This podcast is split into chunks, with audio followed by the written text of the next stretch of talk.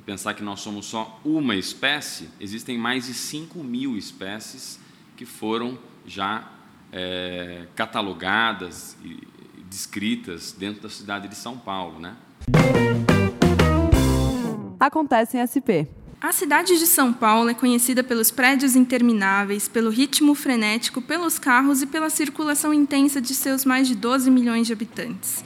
E nesses 466 anos de história, o que muita gente talvez não repare é que São Paulo reserva ainda uma parcela de sua mata nativa e vários pontos de preservação ambiental.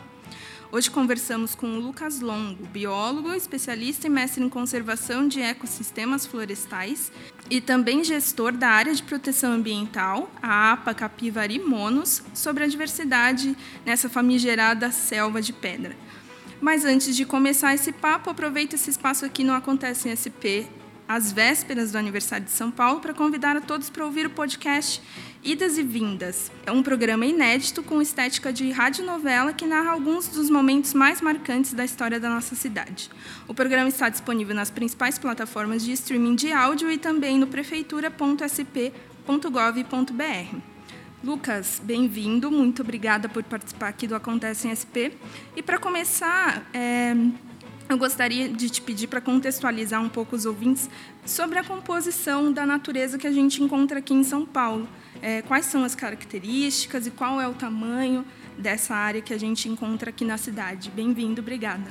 Olá, Juliane, tudo bem? Obrigado. Prazer estar aqui falando um pouco sobre essa composição dessa cidade tão expressiva, né, para o Brasil e na véspera do seu aniversário, né? Então as pessoas acham que a cidade de São Paulo era coberta 100% por Mata Atlântica, mas na cidade, no passado, né, a gente tinha Mata Atlântica, campos naturais e até é, relitos do bioma de Cerrado. Né? Então, o bioma de Cerrado convivendo com outro bioma, que é o bioma de Mata Atlântica. Né? Hoje, segundo as estatísticas e o levantamento feito de, da vegetação feito pela própria Secretaria do Verde, mais de 30% da cidade de São Paulo tem a composição de algum ecossistema associado à Mata Atlântica. Né? Então, embora seja uma cidade é, que tenha é, crescido de uma maneira, é, numa velocidade muito grande e ainda cresce, né? ela ainda guarda um patrimônio é, biológico fundamental, né, que são os fragmentos florestais, os ecossistemas naturais, né, seja de floresta, seja de Mata Atlântica, seja de campos e seja de cerrado, né? E aí a gente tem muita uma novidade muito bacana para falar sobre esses fragmentos e sobre essa importância, né, desse uhum. patrimônio natural para a cidade de São Paulo. Uhum. Já que você adiantou aí a, a, novidade, deu uns spoilers, mas na verdade já está acontecendo, né? A cidade de São Paulo, a prefeitura, é, com a Secretaria do, do Verde, é, abriram aí para visitação os parques naturais, né? Isso. Conta um pouquinho para a gente o que são esses parques, é, o que, que a gente encontra neles e onde eles estão. Antes da gente entrar especificamente para falar dos parques naturais municipais, que são unidades de conservação, vale a pena a gente dizer que eu trabalho numa divisão que faz a gestão de unidades de conservação, que são oito unidades de conservação geridas pela gestão municipal, né, pela prefeitura, é, desde 2001, né, e um trabalho que vem muito além de 2001, né, de muitos técnicos, da comunidade é, envolvida, né? Da, de inúmeros coletivos. E essas unidades de conservação elas estão distribuídas basicamente nos extremos da cidade. Né? Então, no extremo sul, dessas oito, a gente tem sete unidades de conservação e no leste a gente tem uma unidade de conservação municipal, todas elas municipais. Elas são de duas categorias. Então você tem as de proteção integral, que são os parques naturais municipais, que eu vou falar na sequência, e de uso sustentável, que no caso são as áreas de proteção ambiental, as APAs. Né? Então, são duas APAs localizadas na Zona Sul.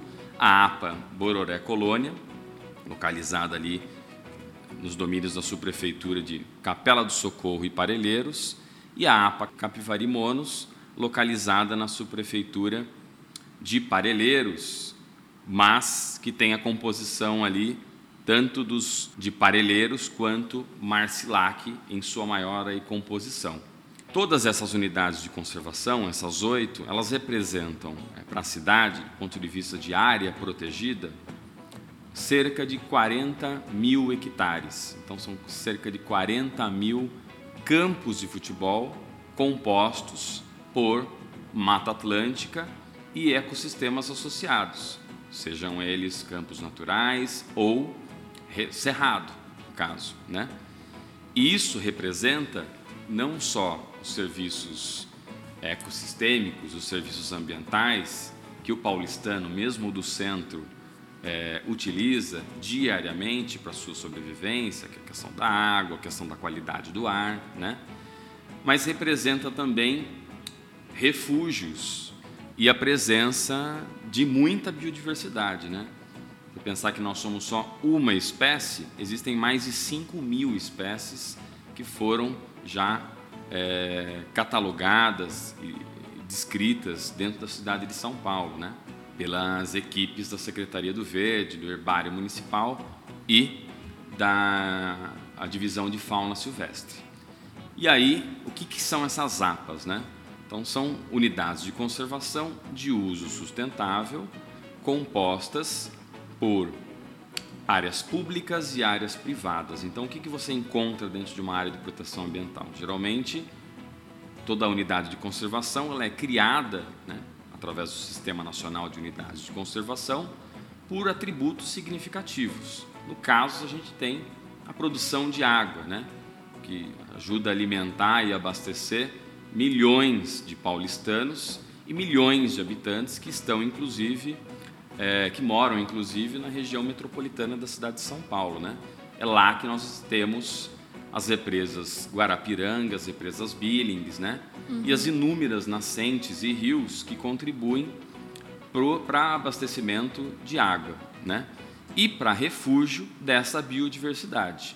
Então, nas APAs, você tem um uso é, do recurso natural e no caso do Parque Natural Municipal, você tem esse uso indireto. Né? Cinco parques naturais municipais que passaram a estar abertos numa escala eh, experimental e piloto, até para o entendimento da dinâmica uhum. da visitação, né? É, das demandas do visitante, da comunidade vizinha. E isso tudo vai ser muito útil, até porque elas têm esse papel de proteger esses remanescentes significativos da Mata Atlântica uhum. é, diante de toda essa importância, não só social quanto ambiental. Né?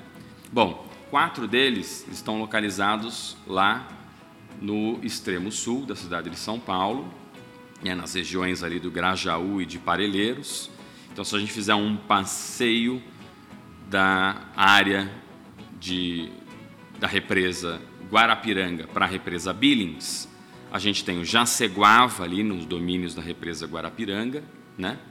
Depois a gente tem o Itaim, que é um, um pouco mais próximo ali do centro urbano de Parelheiros, o Varginha e o Bororé, que estão ali já nos domínios da represa Billings, né? E na é, conhecida Ilha do Bororé.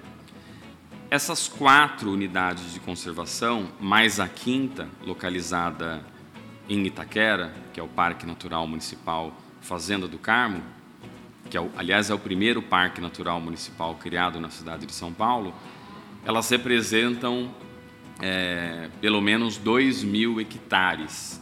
Desses 40 mil hectares que eu me referi dessas oito unidades de conservação, que agora estão abertos para a população da cidade e especialmente para a população vizinha, né, que uhum. vive no entorno dessas unidades. Então é uma, está sendo uma experiência é, um, extremamente prazerosa para nós técnicos.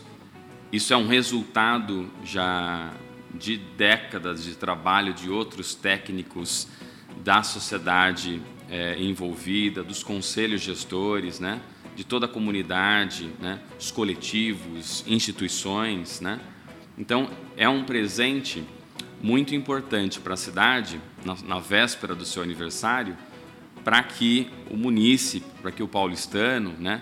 e o turista que visita e, e, e vem à cidade de São Paulo saiba o papel da conservação diante de, um, de, de tempos em que tudo isso está sendo é, descreditado, uhum. né? E então é, é, um momento muito importante a gente falar de conservação e, e propor essa experiência para o paulistano, para o turista, para o frequentador, né? E quem vai visitar esses parques pode esperar o quê? O que vai ter de contato para ele lá, de experiências? Tá. Essa é uma ótima pergunta, porque é uma oportunidade da gente falar das diferenças entre a gente falou das diferenças entre as unidades de conservação, a de uso uhum. sustentável e a de proteção integral. E o Parque Natural Municipal ele é um parque municipal, assim como o parque urbano e os parques lineares. Né? Então, a gente tem três categorias de parques. Uhum. Todos eles são municipais. Só que você tem um urbano, um exemplo é o Ibirapuera, né? você tem o parque linear e você tem parques naturais municipais. Qual a diferença entre eles? O parque urbano e um parque natural, ambos podem é, propor atividades de lazer e recreação. Entretanto, o Parque Natural Municipal, como é uma unidade de conservação, tem um papel de proteção daquele remanescente, de restaurar aquele remanescente, né, na sua melhor forma, né, recompondo com espécies nativas, né, mas as atividades de lazer elas estão associadas à é, educação ambiental, turismo ecológico e pesquisa científica. Né? Então são três atividades que podem estar envolvidas quanto é, como, né? Um passeio por uma trilha autoguiada e sinalizada. Todos esses parques têm uhum. pelo menos uma trilha é, autoguiada e disponível para os visitantes, né, para os frequentadores o desenvolvimento de atividades de educação ambiental, não só propostas pela secretaria né, e por outros órgãos da prefeitura, mas a gente espera também que haja o envolvimento dos coletivos, instituições e ONGs, especialmente locais né, e vizinhos da unidade de conservação, trazendo e propondo atividades num ambiente que é municipal, que é público, uhum. que tem uma função social é, e ambiental.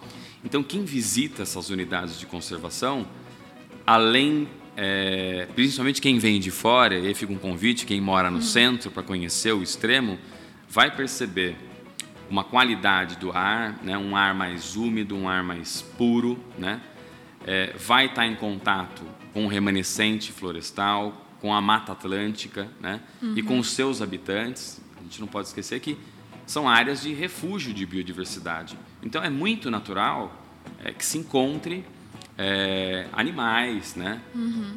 É, vegetais, né? ou seja, é, biodiversidade diferente que a gente não encontraria num parque urbano e que a gente vai passar a encontrar dentro de um parque natural municipal. E aí é, vale sempre o voltar para casa sempre com a memória e a lembrança da experiência, né? Como é uma unidade de conservação, não se pode coletar nada, né? Manter sempre é, o lixo consigo, né? Uhum. Então, se, se vai lá fazer um piquenique, essa, aliás, essas áreas também, todas elas podem ser feitas piqueniques, né? Encontros, é, trilhas de caminhada, é, trilhas de bicicleta, o Parque Natural Municipal Varginha tem uma trilha é, de bicicleta, né? adaptada e segura. Todos eles têm trilhas sinalizadas.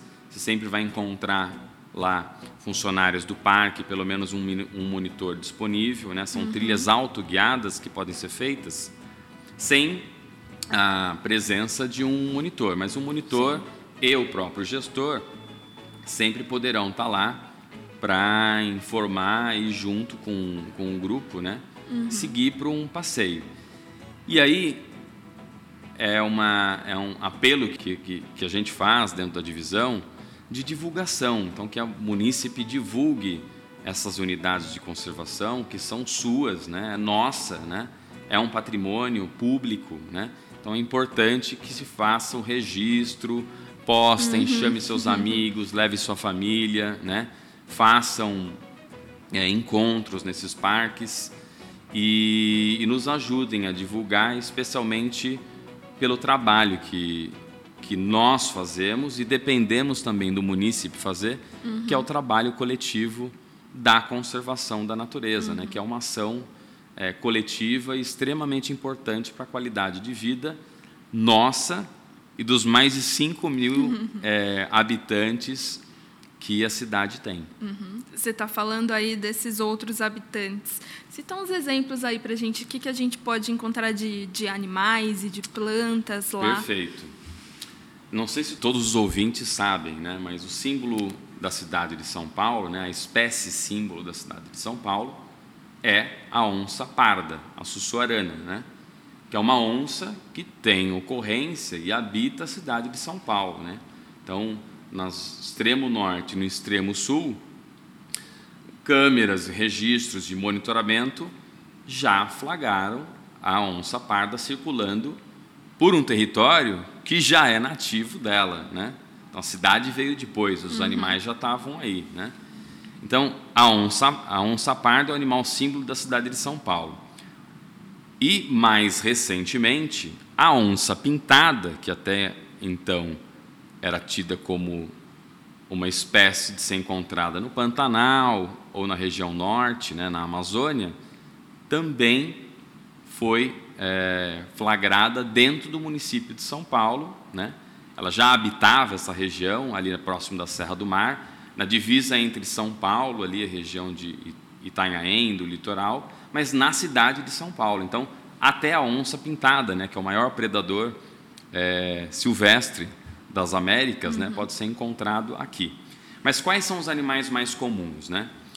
O macaco bugio, é, os coatis, o bicho preguiça, inúmeras aves, aí vale, vale a gente mencionar o tangará dançarino, o surucuá variado, a araponga, né? São mais de 500 espécies de aves só na cidade de São Paulo, né? O estado de São Paulo tem 800 espécies, mais de 800, 500 delas estão na cidade de São Paulo. Então, isso é um motivo, claro, de surpresa, de preocupação e de zelo e cuidado que a gente tem que ter com a cidade, não só por conta desses patrimônios naturais, essas reservas e áreas protegidas, mas também das praças, das áreas uhum. verdes, dos parques urbanos, dos parques lineares, da arborização da cidade, né? Uhum. Porque muitas dessas espécies estão circulando pela cidade via é, essas áreas verdes, né? Uhum. Então é, um, é, um, é, uma, é uma oportunidade sempre de surpresa, a gente nunca sabe qual é a espécie que a gente vai encontrar, se a gente vai encontrar um gato do mato, se a gente vai encontrar um tatu, né? o bicho preguiça, o sagui da serra escuro, né?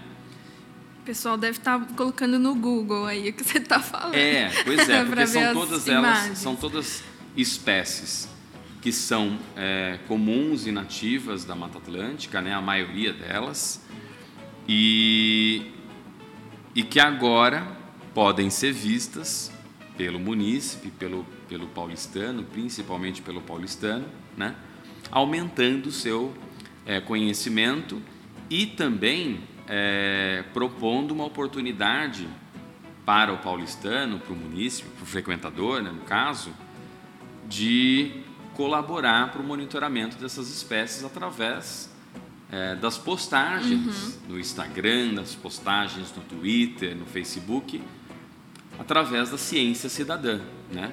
Então, a população pode nos ajudar muito a partir do momento que passar a frequentar e a proteger e principalmente divulgar essa biodiversidade e esses patrimônios para outras pessoas. Né? Uhum. Você comentou das áreas é, das APAS, né? E falou das represas, e aí a gente sabe que tem uma população no entorno né, dessas áreas. Como é a relação é, com essas populações e dessas populações com a natureza? Perfeito. E aí vale, a, a gente não pode deixar de mencionar que, especialmente o território da Zona Sul, o território onde a gente tem as duas APAs, a APA Bororé Colônia e a APA Capivari Monos, a gente não pode esquecer de destacar que esse território, além de ser um território onde a gente tem propriedades privadas e propriedades públicas, você tem estrada, você tem rua, você tem asfalto, você tem empresa, você tem as subprefeituras, você tem condomínios, né? Você tem também outras áreas protegidas. Uma delas é a terra indígena Tenondé-Porã, né? É um território ancestral que a cidade tem, é, que é composto por aldeias, né? Da etnia Guarani e Mimbiá, e que já estavam aqui muito antes da cidade chegar, né? Uhum. E junto conosco, eles também contribuem muito para a conservação do bioma da Mata Atlântica e desse patrimônio todo, né? Além disso, a gente tem na APA Capivari uma, eh, outras duas áreas protegidas. Um parque estadual, que é o Parque Estadual da Serra do Mar, né? o núcleo Crucutu, que coexiste ali dentro da APA Capivari Monos, e a reserva particular do patrimônio natural, o sítio Crucutu, que é uma reserva privada. Essas duas últimas são unidades de conservação também, uma gerida pelo Estado e outra gerida é, de, de, maneira privada. Uhum. E a terra indígena, né? E a colonização é, japonesa, alemã e nordestina, que é tão característica das regiões das APAs, especialmente da APA Capivari-Monos. Né? Então a gente tem um, uma diversidade cultural e social muito grande dentro desse ambiente, que é um ambiente que, embora tenha limites, é um ambiente aberto e que tem o desafio de como é que a gente vai equalizar né, e, e traçar diretrizes e disciplinar o uso de recursos uhum. naturais na cidade de São Paulo, com a cidade crescendo especialmente para essas áreas de manancial. E aí as unidades de conservação, além delas terem essa função social e ambiental, seja de proteção integral, seja de uso sustentável, elas têm que ter um plano de manejo e elas têm que ter um conselho gestor. O conselho gestor ele é composto por pelo poder público, por órgãos do poder público e órgãos e, e instituições e figuras da sociedade civil organizada, né? E aí nesse sentido que a gente começa a falar dessa, dessa, dessa maneira e desse desafio de disciplinar esses recursos numa região como essa. Então a gente tem os conselhos gestores das APAs Bororé e, das, e da APA Capivari Monos, que é, já há décadas realizam um trabalho de envolvimento com a comunidade, junto com os órgãos públicos, para traçar programas e estratégias para conservação, uso sustentável, uhum. sustentabilidade, né? a produção rural, a produção agroecológica, né?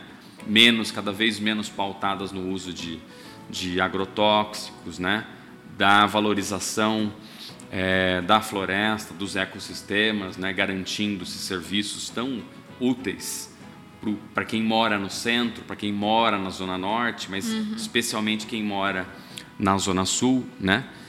E a gente tem uma expectativa e a gente acredita muito que a abertura desses parques é, vão ser muito úteis nesse diálogo, especialmente com a comunidade vizinha dessas unidades, né?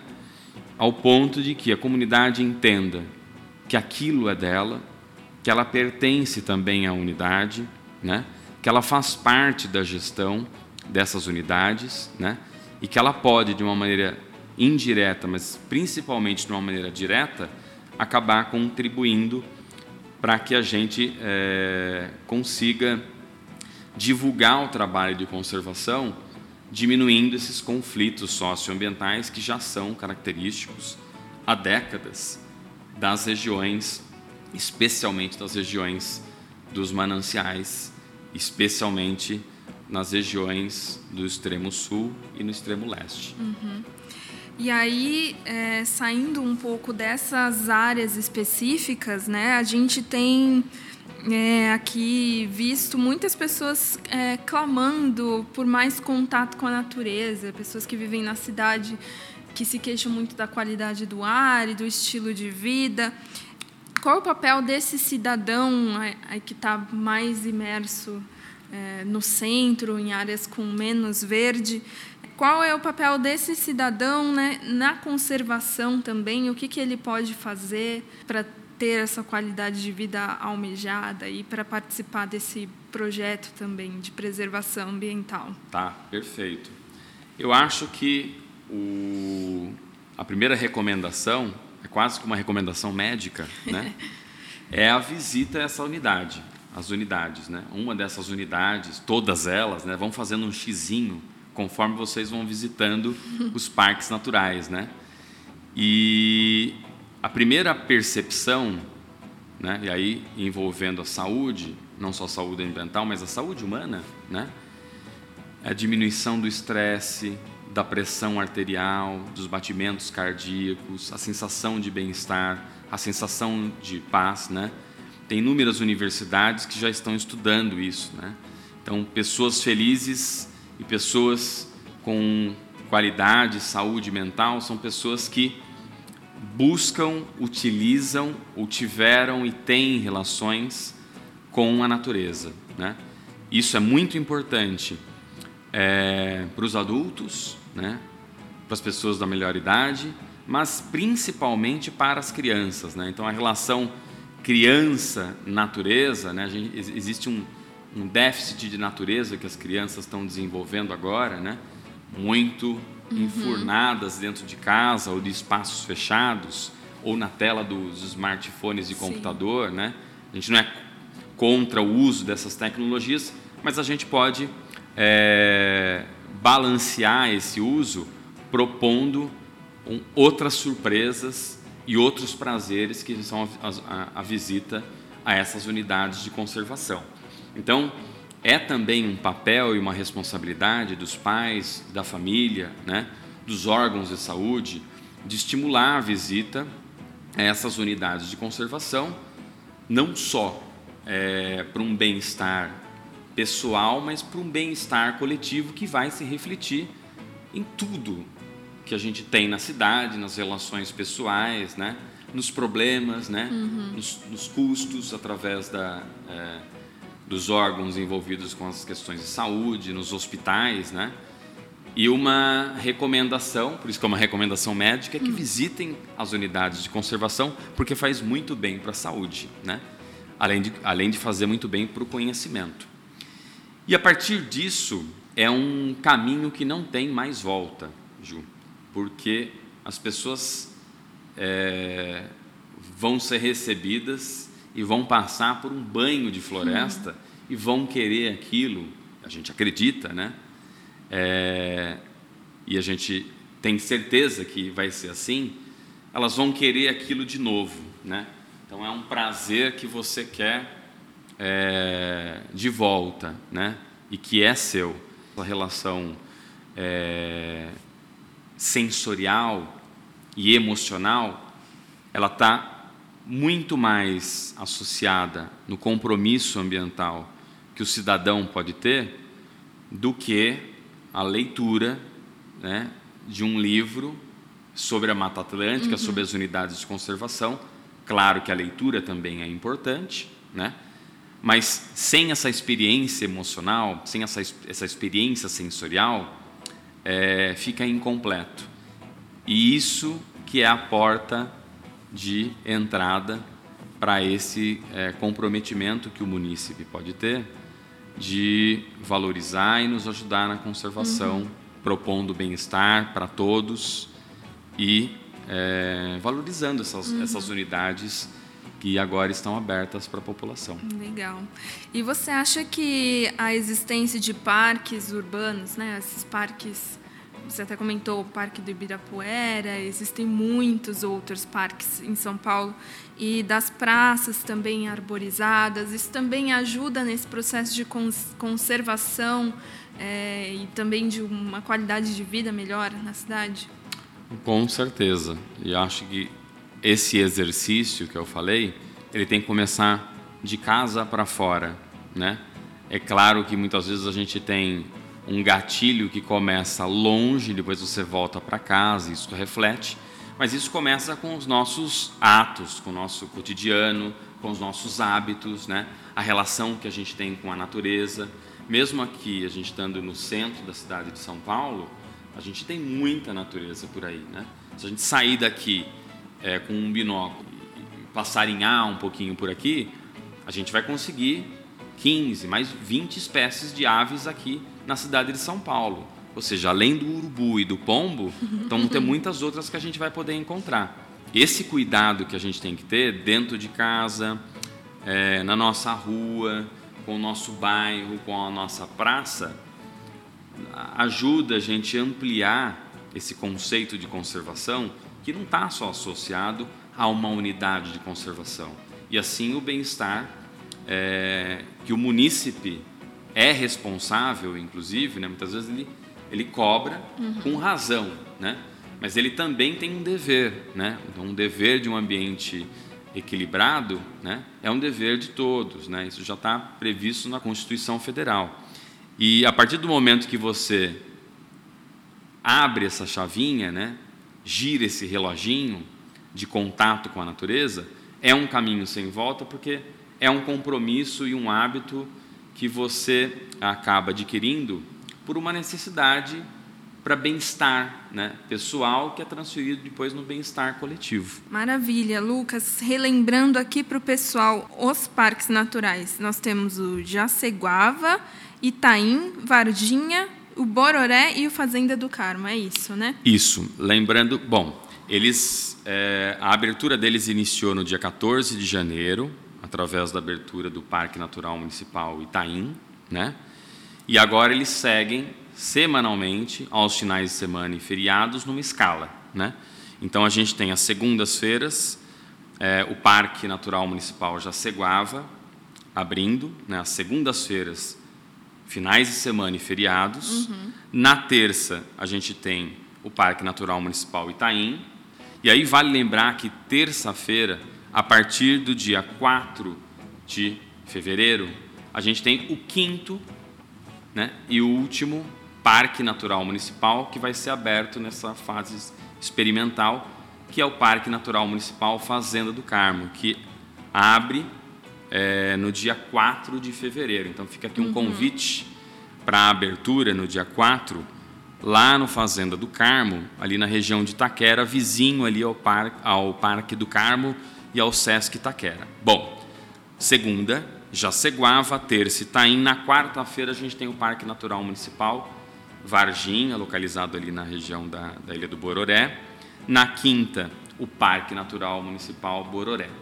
Todos eles nesse dia específico, aos finais de semana e feriados. Beleza.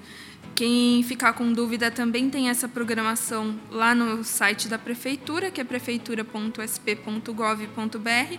Convidamos todos aí para frequentar essas áreas, também os parques da cidade, sempre lembrando de levar o seu lixo embora, né? e deixar as plantinhas lá também, os bichinhos. É, te agradeço, Lucas, pela presença Obrigado, aqui no Acontece em SP hoje. É um prazer. E até o próximo Acontece em SP.